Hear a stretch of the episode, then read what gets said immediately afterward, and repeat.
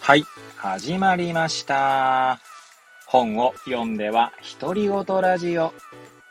私、変な髪型をしたポンコツ薬剤師こと町田和俊でございます。はい、というわけでですね、今日も読んだんだか読んでいないんだか、積んだんだか積んでいないんだかといった本たちの中からですね、一冊紹介して、ゆるーりと語っていきたいと思います。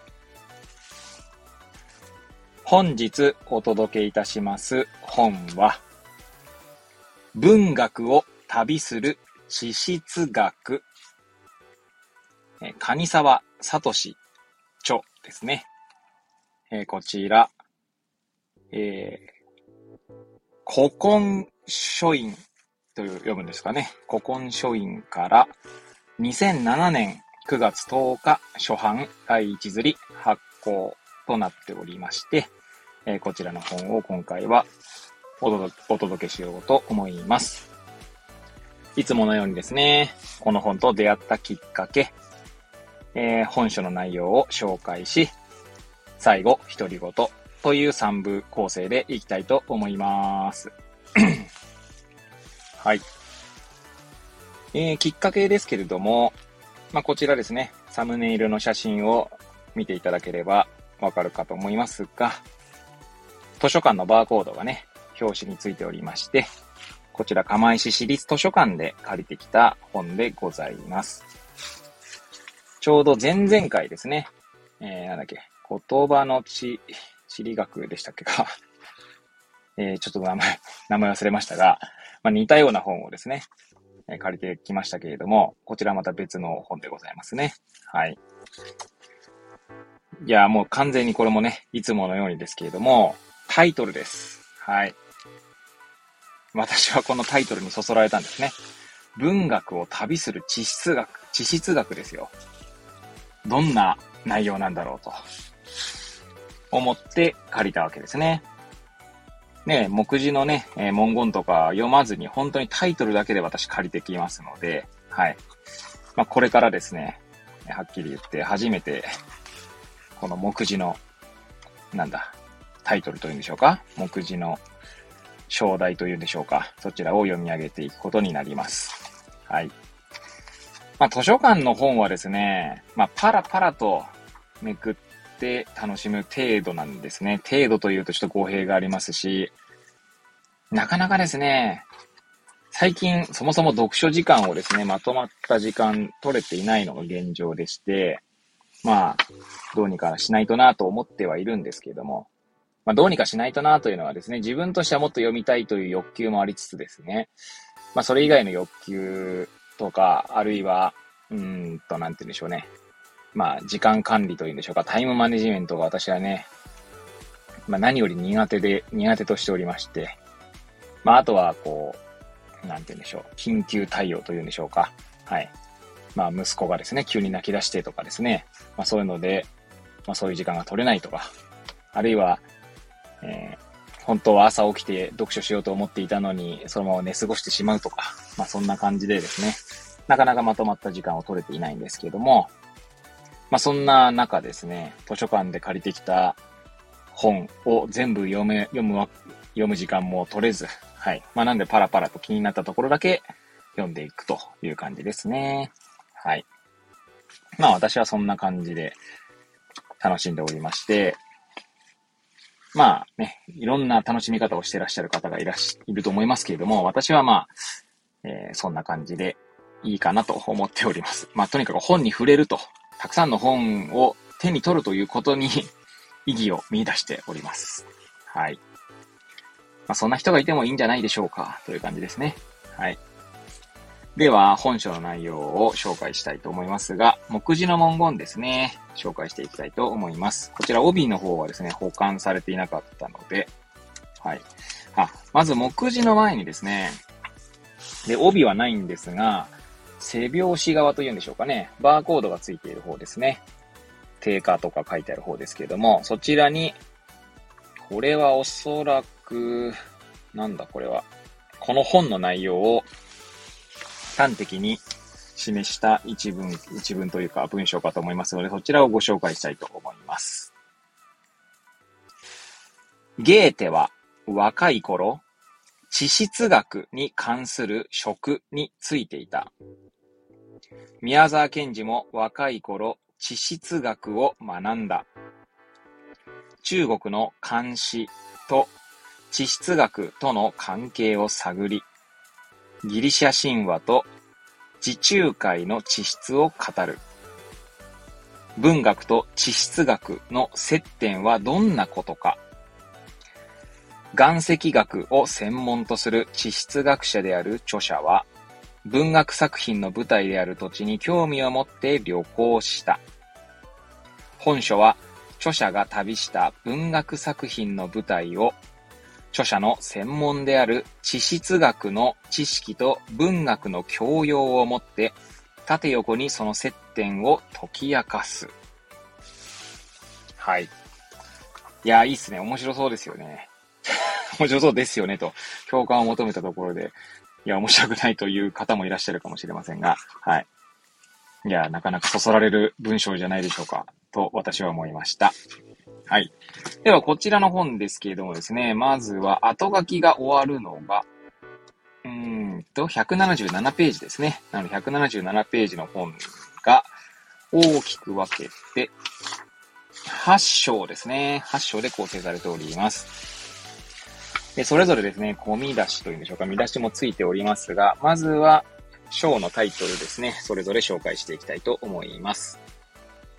前書きの後からですね、第1章が始まります。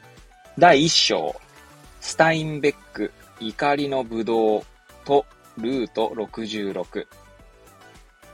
第2章、ゲーテのファウストと、これ、花崗岩かな？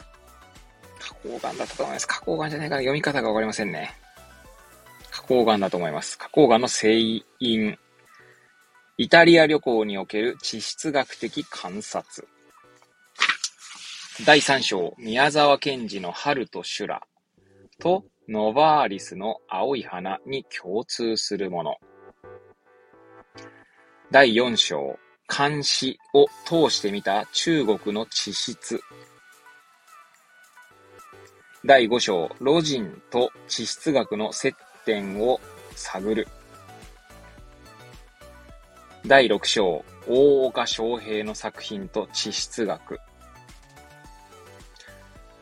第7章、ニルスの不思議な旅。ペールギュントと北欧の地質。第8章、地中海東部の地質とギリシャ神話。はい、以上でございます。ちなみにその後に用語解説と、えー、不表というんでしょうかね。えー、表で地質年代表と地球上での主な出来事というところ。あとは引用と参考文献があって、その後、後書きとなります。はい。では、独り言ですね。はい。いやー、正直言ってですね、この目次の文言を読んでまた面白そうだなと思う本ではございますが、まあ、多分全部は読めないと思うので、個人的にはですね、まあ、宮沢賢治のところをね、ちょっと読みたいと思いました。はい。まあ、私はですね、春と修羅は読んではいないんですけれども、まあ以前もですね、宮沢賢治のことを語ったことがあったかと思いますが、宮沢賢治はですね、まあご存知、岩手県の、えー、まあで生まれ育ったというところもあってですね、勝手に岩手県に、まあ私今ね、えー、住んでおりますけれども、まあ生まれはね、東京の八王子なんですけれども、岩手県に来てですね、宮沢賢治という、まあ、存在が、まあ、私の中で大きくなっているところでございます。まあ、全作品を読んだことはないんですけど、まあ、当然何個かね、読んだことはありますけれどもね。はい。で、家にもですね、童話が何個かありますし、何冊かですね、あります。はい。で、あとは宮沢賢治記念館ですね、花巻市にありましたけれども、行ってですね、宮沢賢治の、なんだろう、凄さというか、なんか偉大さみたいなものをですね、まあ、感じ取ったりもしました。まあ、そんなところもあるので、この第3章はですね、なかなか面白そうだなと思っております。はい。まずそもそも文学と地質学というですね、まあ若干こうなんか相反するとまでは言いませんが、えー、まあ日本のですね、今までの教育っていうと、まあ理系と文系みたいな感じなんじゃないかなと。まあ地質学っておそらく理系なんだろうなと思うんですが、そうですね。ちなみにこの著者は、東北大学大学院博士課程修了。東北大学大学院理学研究科教授。山形大学理学部教授を経て、現在、まあ、この本が出た現在ってことですね。東北大学名誉教授理学博士。なので、やはり理学、え理科の理ですね。ということで多分理系なんでしょうね。おそらくね。ですが、まあ、この文学と地質学の、こう、接点をね、探るこの本書ですけど、まあ、まあ私自身というか今ね、え、あんまり理系とか文系とかっていうのはあんま関係ないよっていう話には世の中一般、一般は言い過ぎなのか？まあだんだんなってきてると思うんですけど、とはいえですね、まあ高校でま分離選択というのは未だにあるわけですよね。はい。まあこういうですね、なんかこう、何か分かれているものの共通点を探ったりとか、まあこの越境するという感じですかね。まあそういうのってとても面白いですよね。面白いですよねと言って、まあ、私もそんな越境できているわけじゃないんですけど、まあ、個人的にはすごいそういうの面白いなと思っています。まあ、私自身の経験で言うと、まあ、古、古くは もう、あの、昔ですね、まあ、サッカーの指導者のライセンスを取りたいなと思ってた時期がありまして、まあ、その時にはですね、まあ、あんまり越境してもそんなにこう、まあ、隣に越境する程度ですけど、まあ、他のスポーツですね。えー、つまりサッカーじゃなくって、まあ、例えばバスケットとかですね。あるいはラグビーとか、まあ、アメフトとか、えー、まあ、他にもいろんなスポーツの指導書というんでしょうか。まあ、そういったものを読み漁ったりした時期がありました。で、まあ、そうするとですね、まあ、なんか共通項みたいなのが見えてきたりとかするんですよね。で、もちろんそれはですね、まあ、それをなんかこう、うんと、まあ、学術的に解明するわけじゃないんですけど、個人的にですね、まあ、個人的趣味とでも言いましょうか。まあ、共通項を見つけた時のこの楽しみ、楽しいという感覚ですね。まあ、それがやっぱりこう、まあ、たまらないなという感じですよね。まあ、そういう経験をすると、なんかこう、勉強とかじゃなくてですね、学びって楽しいなと。まあ、自分が知りたいことを、まあ、調べたり、まあ、自分が知りたいと思うことに、まあ、興味関心を持って、えー、主体的にですね、えー、学ぶということの楽しさというものをですね、まあ、感じたりします。はい。なので、まあ、まあ、娘がですね、私今いますけれども、まあ、息子もいますが、息子はまあ、おす、まあ今の、どうなるかわかんないですけど、この感じでいくとそんなにこう、うん、なんか大学行くとかそういう感じではないと思うので、まあ、娘がですね、まあ、大学とか多分そのうちね、行くとか言うのかもしれない。まあ、言わないかもしれない。ので何とも言いませんが、まあ、分離選択とかですね、な悩,、えー、悩んだ際にはですね、まあ、分離選択について私の考えを伝えながらもですね、まあ、多分現実的には分離選択しなきゃいけないので まあ、えー、なんかその悩みを聞きながらですね、寄り添っていければなと思いますし、その時にですね、この本、はい、えー、今回ご紹介するね、本、文学を旅する地質学という本をね、ちょっと紹介してみたいななと思いますが、その時に果たして、まあ、あとね、13年後ぐらいなんで、12、3年後か、えー、覚えてるかどうか、えー、私の記憶が試されておりますけれども、はい。そんなことを思ったりしました。はい。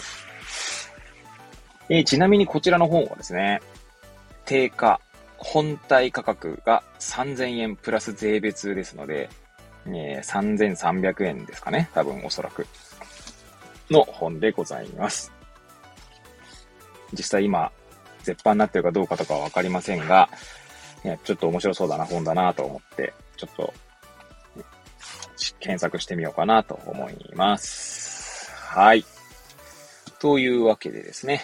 はい。まあ、本日のところはここら辺で終わりたいと思います。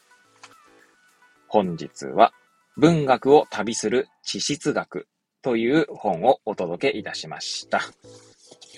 えー、くだらない私の番組ではございますが、また遊びに来ていただけると嬉しゅうございます。